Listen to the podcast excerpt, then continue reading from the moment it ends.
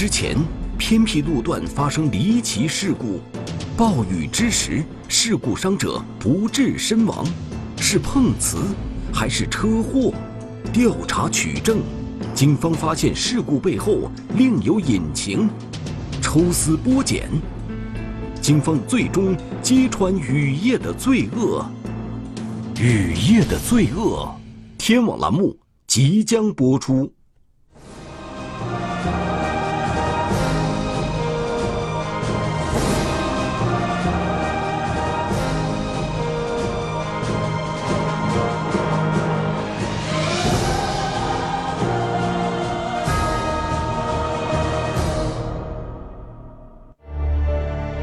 现在播报一条天气信息：据气象台通知，秦皇岛市今晚到明天有大雨，请注意防范。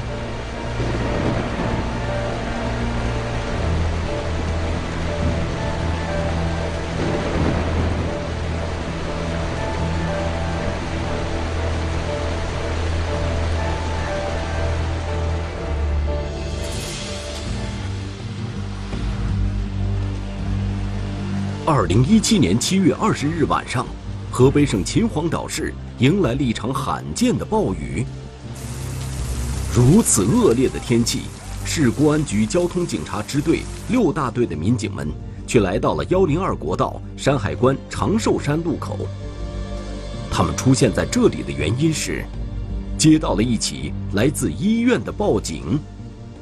报警人是山海关人民医院的一个医生。当时是，呃，有人发现说是，这个有人在路上躺躺着，就打了幺二零。后来咱查到这个是一个小伙子骑着电动车这个现场经过，打了幺二零，幺二零把人拉到医院以后，打幺二二报的警。报警的医生称，小伙子路过的可能是一个交通事故现场，当晚。小伙子赶到时，伤者就躺在公路上，而肇事车辆早已无影无踪。幺二零急救车将伤者拉走后不久，一场暴雨就如期而至。暴雨之中，为保护好现场，民警紧急设立了警戒线和指示牌，并打开灯光以警示过往车辆。我们下去以后，心马上浑身就湿透了。就可以说就是瓢泼大雨。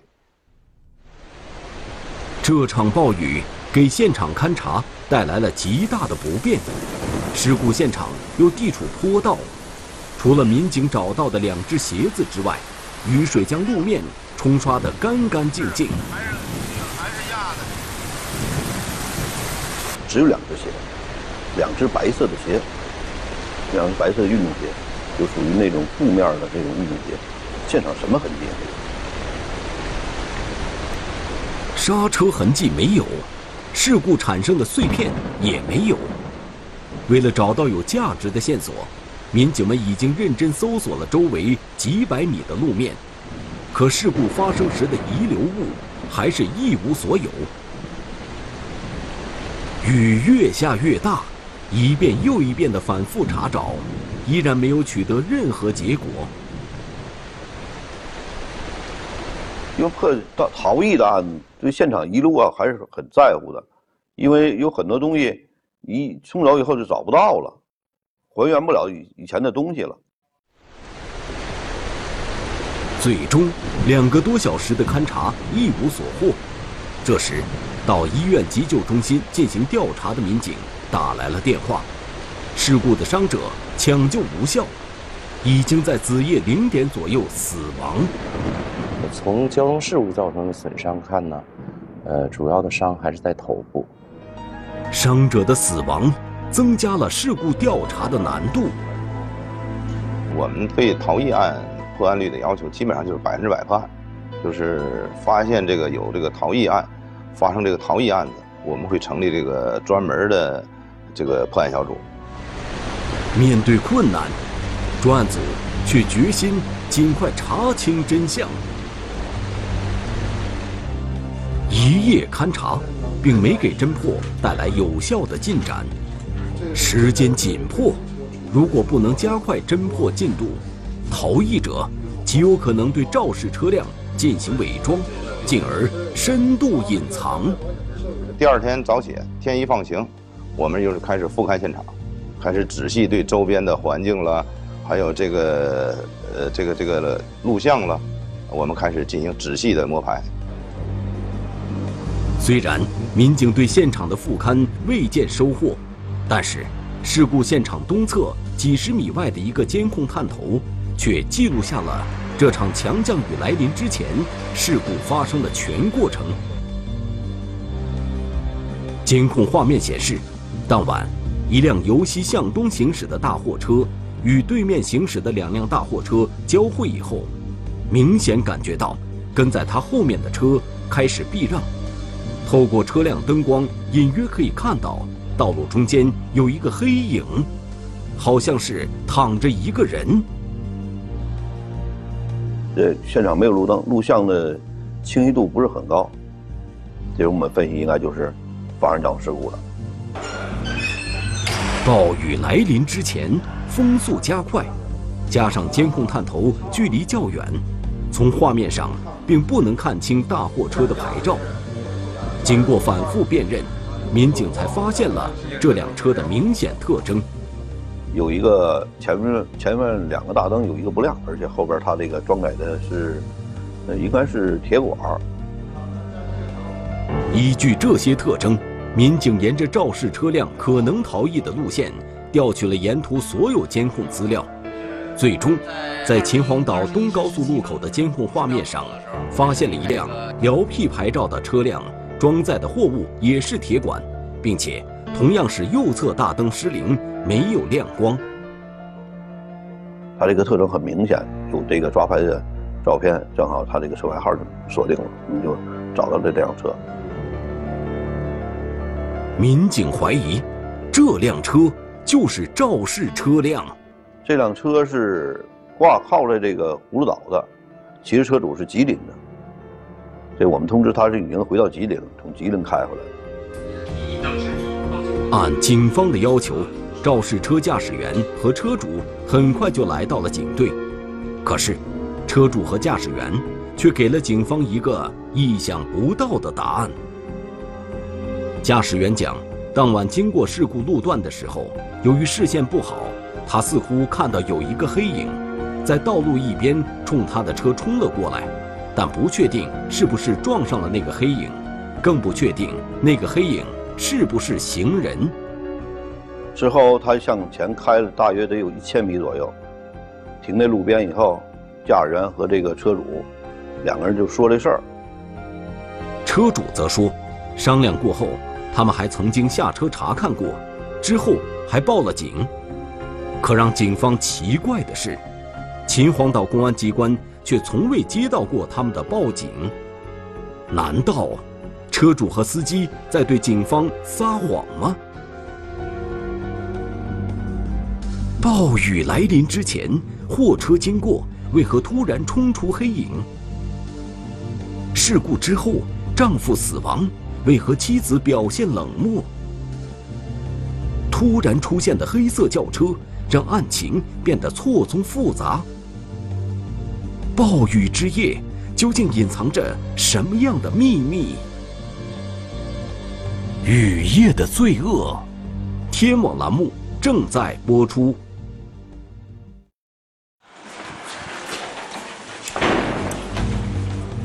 按照车主的描述，民警查询了事故当晚的全部报警记录，但秦皇岛幺幺零、幺二二报警台均没有记录车主报警的信息。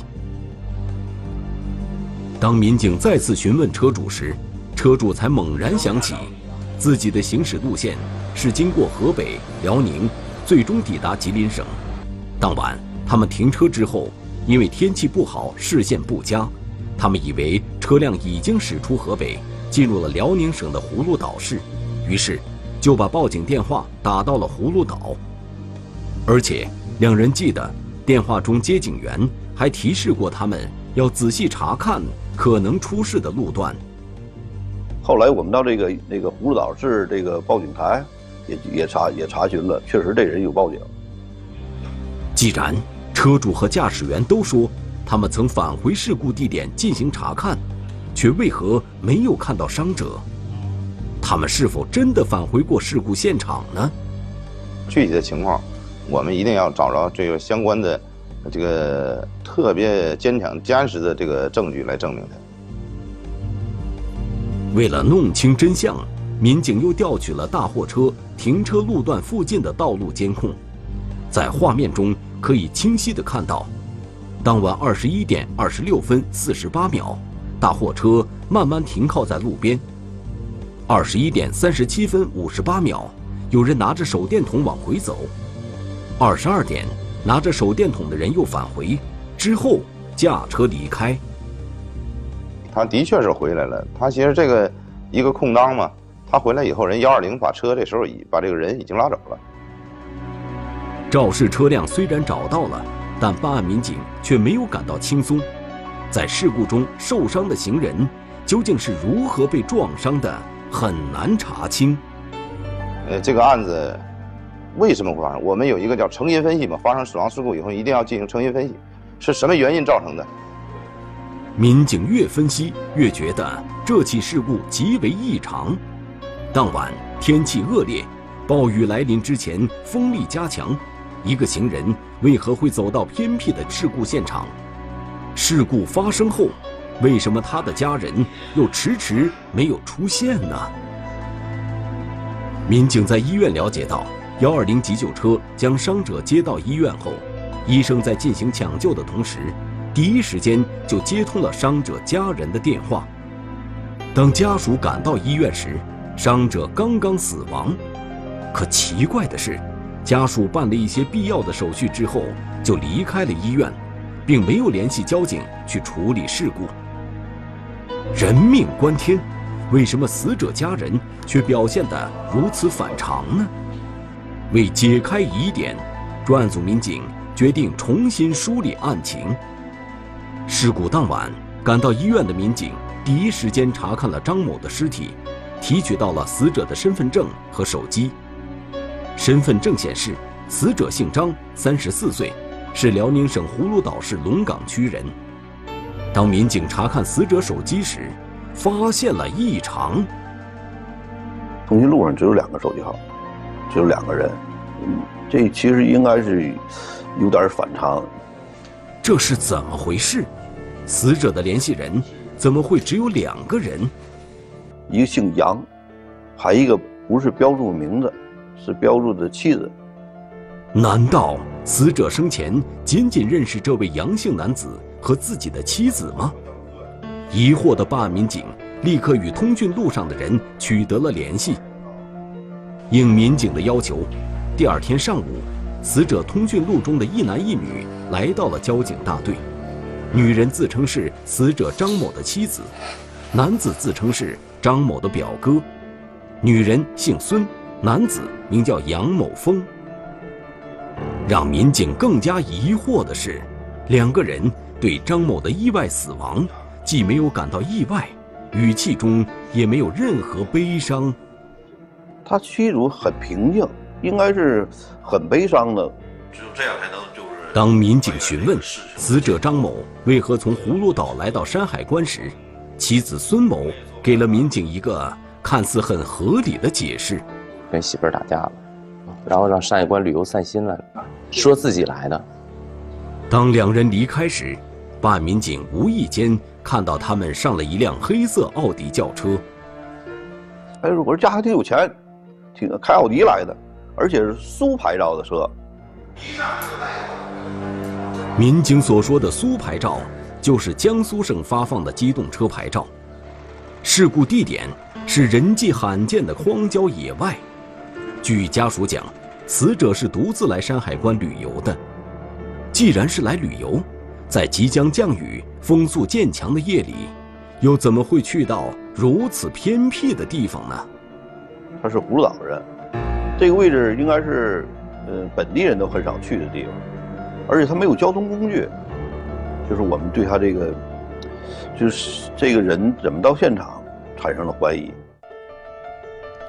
带着疑问，民警再次查看事故现场附近的那处监控探头。通过监控画面，仔细查看了事故发生之前这里的情况，画面上并没有行人路过，民警马上意识到死者应该不是步行到达现场的。当时就是咱就是感觉不到这个人在什么地方来。为尽快查明死者生前是如何来到事故地点的，办案民警开始搜索更早的监控画面，果然让民警查出了新的情况。录像显示，事故发生前的二十点四十六分，有一辆小轿车出现在事故地点附近，最终停在了一个岔路口。它南侧有一个小的路口，但是路口没进入不进去机动车，只有是农村呐，嗯，农民下地用的小路。这辆小轿车与后来发生的交通事故究竟有没有关联呢？呃，因为这个这辆车停了有半个小时，而且停在这发生交通事故的一这一侧的道路上。带着疑问，民警继续查看。只见二十一点十一分左右，从车上下来了一个人。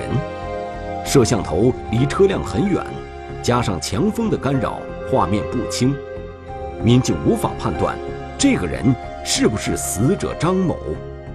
这个人出来有这个有是就是闪光，应该是吸烟的吸烟的过程当中。民警发现二十一点十八分，这辆小轿车从岔路口开了出来。随后驶入马路对面没有厂门的汽修厂院内，几分钟后，肇事的大货车出现在了公路上，随后，事故就发生了。受害人应该是在这台车上下来，因为这个这辆车停了有半个小时。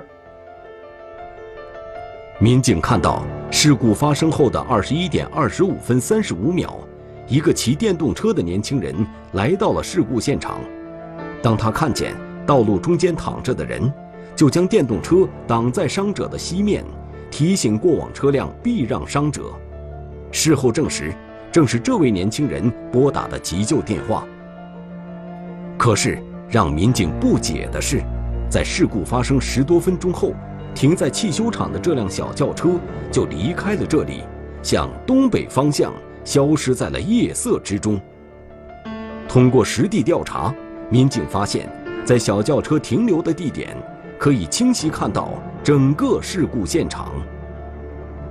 所以说，他应该是整个目击了整个这个、这个、这个案件的发生。所以说，这个疑点比较大。可以断定，先前从小轿车里出来的人，就是后来受伤死亡的张某。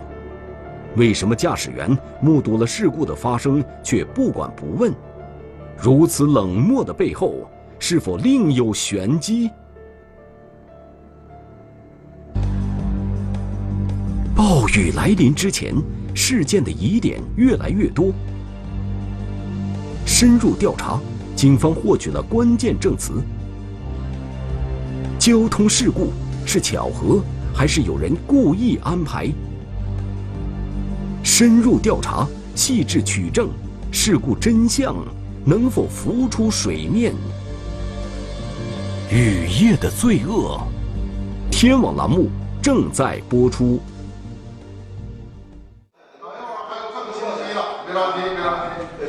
要想查明真相，警方必须要找到在暴雨来临之前出现在现场附近的小轿车，但受夜晚不佳的天气影响，监控视频却非常模糊。当时不确定这个车是什么车型，也不确定这个车，呃，是什么牌照。民警继续通过沿途卡口监控追寻车辆的轨迹。当追查到光线较好的边墙子卡口时，画面变得清晰起来，小轿车的特征一清二楚。民警看到，这是一辆号牌为苏 LL 的黑色奥迪轿车。那么？赶在暴雨之前来到现场的苏 LL 黑色奥迪轿车，与杨某和孙某乘驾的那辆奥迪车又是否存在关联呢？细心的民警发现，驾驶这辆车的正是张某那位表哥杨某峰。原来，张某是被自己的表哥送到现场的。之后，张某就遭遇了事故。民警感到这绝不是巧合。随后，民警对奥迪轿车行车轨迹展开了深入排查，发现这台车从上午就从葫芦岛，然后呃沿着这个高速来到秦皇岛，从秦皇岛的东口下的高速。有照片能够看到，这在这个车的副驾驶的位置坐着一个这个体貌特征和衣着和死者非常相似的一个一个人。根据气象部门发布的数据，事故发生前连续两天秦皇岛都是阴雨天气，可疑的黑色奥迪轿车却在秦皇岛市周边持续徘徊，轨迹常出现在一些偏僻、普通人不易到达的地点。民警觉得驾车人杨某峰一定是在筹划什么。民警还发现，在同样是阴天的事故当天，奥迪车在驶下高速公路后，还围着秦皇岛市绕了整整一圈，最后停在山海关区的一家宾馆门前。所以说，我们很清楚这个台车的行驶路线轨迹，而且在这宾馆门前有照片，正正好能证实这台车。苏苏牌的这个奥奥迪车，专案组民警经过分析，认为在阴雨天气里发生的这起事故非同一般，事故的背后可能隐藏着某种不法行为。发现这个情节以后，第二天我们就到他停车这个土道，这个现是案发地，我们又去了。这一次，民警们在奥迪车停留过的土路上。一寸寸的仔细勘察，虽然事故过去已经几天了，又经过了暴雨冲刷，但是在奥迪车停车的位置，除了轮胎碾压的痕迹，民警还提取到了一些烟蒂。如此多的烟蒂，说明驾车人和乘车人在这里曾经停留过一段时间，并且进行过密谋或交谈。民警沿着小路继续搜索，忽然间，在杂草丛中发现了一个医疗用品。民警立刻回忆起一个被忽略的细节：尸检时曾发现张某身体上有一个创口。他这个疾病确认不了，可能是这个做手术，或者是受这个腹部受什么刀伤。如果这件医疗用品，与死者身体上的创口存在关联，又能说明什么呢？呃，经过这个相关部门吧给我们提供的帮助，啊，就是这个人当时可能是就是从身上摘下来的。如果真是这样，就说明在事故发生前，张某就对可能发生的事故做了准备。为了找到更多信息，民警尝试通过汽修厂的监控。查找新的线索，但因监控角度问题，没有取得新的发现。就在失望的民警准备离开时，他们遇到了一位汽车修理工。修理工，呃，就把我拉在边上，说：“这个，我知道这事儿。呃，出事那天晚上，正好我一个朋友也是开大货车的，呃，就跟这台车后边。”得到这一消息，民警如获至宝。应民警要求，修理工师傅联系上了目击者。很快，这位亲眼见到过事故过程的关键证人就赶到了交警大队。从右手边出来的，出来以后他就往那个，呃，从南边出来就是往北边撩，完我看着了我就减速了，那大挂车就是就给撞上了，就就是感觉就是他好像就跟就借个是呜往我倒撩似的。目击证人的到来，让案件有了突破性进展。民警更加肯定，这起交通事故极有可能是被人为制造出来的。当时我们这个就对他这个，呃，交通事故的是否是这个是是故意行为产生了很大疑问。那么，奥迪车的驾驶员死者张某的表哥杨某峰，又在整个事件中扮演了什么角色呢？专案组决定。派民警赶赴死者张某的居住地辽宁省葫芦岛市龙岗区，进行更全面的调查。在葫芦岛所有的大型医院，并没有查到这个人的救治救治记录。身上的创口说明张某患有疾病，可是，在葫芦岛的所有医院却都没有他的治疗记录，这让民警感到非常奇怪。这时，民警想起了一个细节，在案发后的第三天，张某的妻子孙某、表哥杨某峰，还有孙某的一个女性朋友，曾经到过尸检中心。当时，张某的妻子孙某。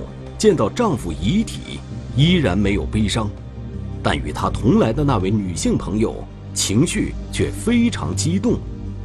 民警感觉，这位女性比作为妻子的孙某更亲近张某。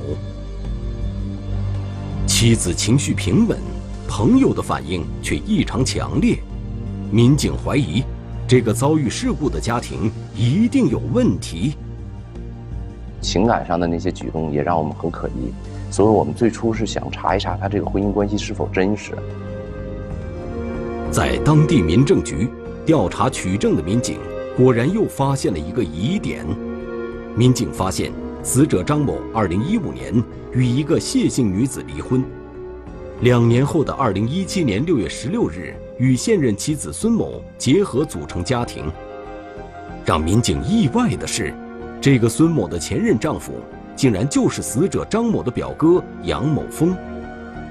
而杨某峰与孙某，则是2017年6月14日离婚，两天后的6月16日，妻子孙某就与张某结了婚。孙某、杨某峰、张某，几个人闪电般的离婚结婚，又为了什么呢？我们感觉这个婚姻关系很不正常。更不正常的是，与张某离异的前妻谢姓女子，居然正是出现在尸检中心的那位女性朋友。一切似乎就要真相大白了，这应该不是现实生活中的巧合，像影视剧的剧本一样，是早就有某个人事先设计好的剧情。暴雨之夜，背后的大案。令人震惊，自编自导、精心策划的人间悲剧让人唏嘘。警方收网，嫌疑人却百般抵赖。证据面前，诈骗团伙难逃法律制裁。雨夜的罪恶，天网栏目正在播出。随着案件调查的深入，案情逐渐清晰。民警认为，这起交通肇事案背后一定有更大的阴谋。这个交通肇事逃逸的案子，一般的家属来都是找车辆，那个交警破没破案，什么车跟我们撞了。但是他们这家属来呀，很少提这个这些事儿，就是说我们啥时候给我们出认定书，啥时候给我们出这个尸尸体处理这个通知书。民警怀疑，杨某峰和张某等人是想通过碰瓷来制造一起交通事故。可是通过后期的排查，感觉他的主要目的并不是为了这个大货车这个赔偿。既然他们的目的不是为了讹诈大货车，那么冒这么大风险的目的又是什么呢？办案民警继续深入调查，终于查到了。张某曾经在北京某家医院进行过治疗的事实，并且极有可能购买了相关的商业保险。研究他的作案动机，既然他不是在大货车上，然后会不会是在大额的人身意外保险？联系保险公司，民警调查到，张某与孙某结婚后不到一个月，就分别投保人身意外伤害保险十一份，保险受益人就是张某现任妻子孙某。赴葫芦岛的侦查小组带着诸多线索返回秦皇岛后，专案组判定杨某峰等人制造交通事故的目的，很可能就是为了获取不法的经济利益。这个人有这么多反常的行为，应该就不是一个普通交通事故。所以说，我们把这个案件移交给三海关分局这个经侦大队了。这时，交警大队接到了辽宁省葫芦岛刑侦部门打来的电话。他们想了解张某的情况。张某生前在葫芦岛做了什么事情？引发了葫芦岛警方的调查。原来，早在2017年7月份，葫芦岛市保险行业协会发现一件蹊跷的事：保险企业赔付的几个重病医疗保险都是同一种疾病，并且这些人员全部集中在一个地点——葫芦岛市龙岗区。保险公司内部呢，就像我们刑警大队，嗯，报案说明这个问题，我们就开始对这件案件进行侦查。葫芦岛市公安局龙岗分局民警调查发现，这些投保业务办理人都是同一个人。保险代理人都是杨某峰，或者是和杨某峰有关系的他的妻子孙某。杨某封锁投保的人很多都得了重病，赔偿的数额都非常巨大。这些不合常理的现象引起了警方的注意。葫芦岛警方还发现。这些投保的人中，只有一个叫张某的人真正患有疾病，并进行过治疗。到张某的家里中调查呢，发现张某和他的前妻已经于一年前离婚了。随着葫芦岛龙岗公安分局民警的深入调查，他们在获知秦皇岛公安机关曾来调查过张某、杨某峰、孙某的情况的同时，也发现了几个人闪电离婚、结婚，并大量投保的事实。发现了张某在，呃，六月份到七月份之间，在不到一个月的时间内，呃，投保了十多家保险公司进行投保，呃，并且投的都是意外保险。金额如果全赔了之后，应该是一千六百多万。如果是发生意外的情况下，当地公安机关认为。张某的行为背后是一个长期作案的诈骗团伙。为防止这个以杨某峰为首的诈骗团伙继续作案，辽宁省葫芦岛市公安局龙岗分局的民警寻找机会，迅速控制了杨某峰。到案的杨某峰交代了自2015年4月份开始至案发前，伙同十多名社会闲散人员诈骗保险公司160余万元。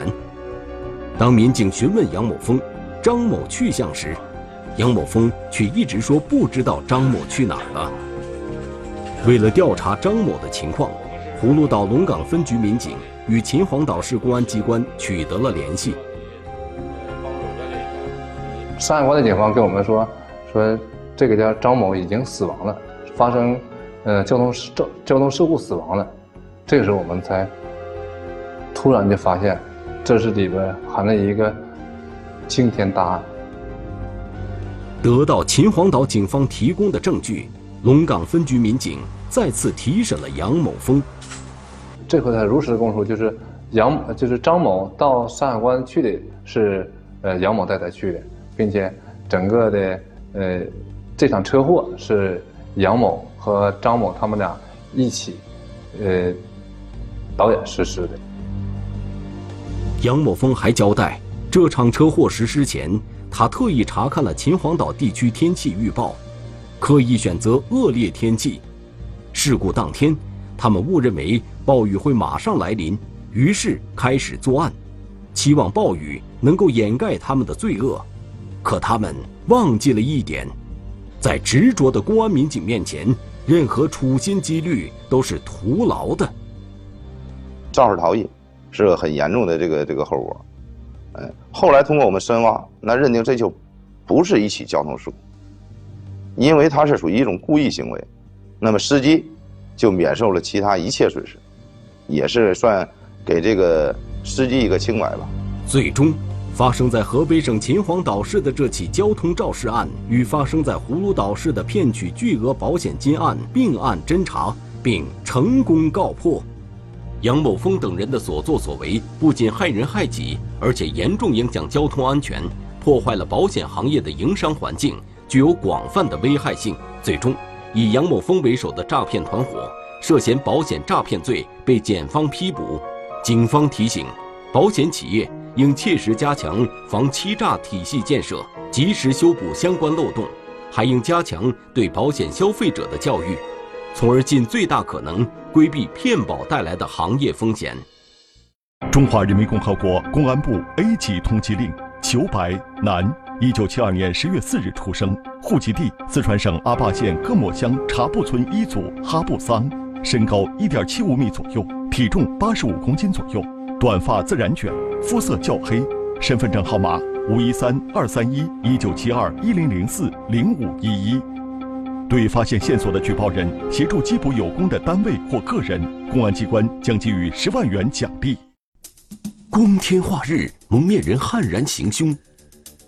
佳节之夜，两伙人疯狂斗狠。假出口，假交易，六个月骗税数千万元。三百多名侦查员异地办案。黑社会性质的犯罪团伙灰飞烟灭。扫黑，天网栏目近期播出。